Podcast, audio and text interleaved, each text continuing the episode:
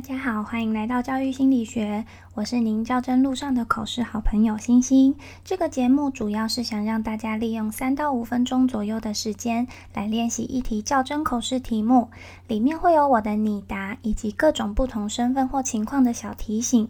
如果您觉得对您的口试有帮助的话，欢迎留言告诉我。那我们就开始今天的题目吧。今天的题目是，请描述一堂你最有感觉的课。以上，啊，不对，以下是我的拟答。感谢委员的提问。在我任教的经验中，让我最有感觉的是引导高年级孩子自行设计班游行程，并且实际执行两天一夜班游的课程。之所以设计这样的课程，是因为现在资讯发达，而高年级的孩子们又渴望得到更多自主权，所以透过班游行程的设计，让学生实际练习自己从头到尾规划一个旅游行程。那这堂课分成出门前、中、后三个部分。第一个部分是出门前，我以旅行社招标的情境，让学生先分组设计好行程，再透过投标的方式决定班游的方案，接着再邀请家长入班参加行前说明会，给孩子们建议。那第二个部分是实际按照事先计划好的行程进行班游活动，最后则是旅游后的检讨。那这趟旅程，学生设计从新竹搭区间车到台中后里火车站，然后再搭公车到力宝乐园玩，接着坐一个小时左右的公车到逢甲大学附近的民宿过夜和逛夜市。隔天再搭一个多小时的公车到南屯区玩，最后再搭区间车回到新竹。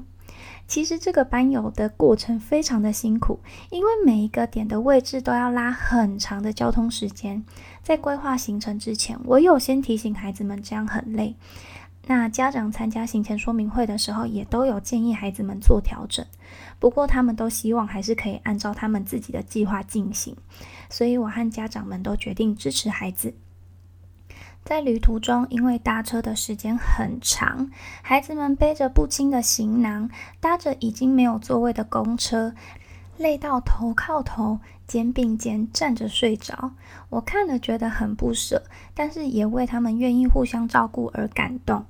回到学校后，孩子们在检讨会议中提出，应该把景点跟景点之间的交通时间考虑进去，才不会像这次一样一直在坐车。我跟孩子们说：“这不是行前我和爸爸妈妈们一直在提醒你们的吗？”那孩子们告诉我：“可是他们就是要自己试过才知道这样很累，而且他们是累得很开心的。”这不就是十二年国教强调自发互动共好的精神吗？透过主动学习设计行程，在过程中互相帮助，行程后自我检讨，让这群小六的孩子们在班游的活动中获得了比校外教学、毕业旅行还要难忘的经验。这是我觉得最有感觉的一堂课，也是在我教学生涯中觉得最困难、最难忘，但是也最有趣的一堂课。以上是我的分享，谢谢。那最有感觉的一堂课，可以是好的感觉，也可以是不好的感觉。在回答这个题目的时候，可以先想想看自己的教学生涯中有没有让自己印象深刻的部分，然后把这堂课条列清楚，并告诉委员为什么这堂课让自己很有感觉，这样就可以喽。那以上是我今天的分享。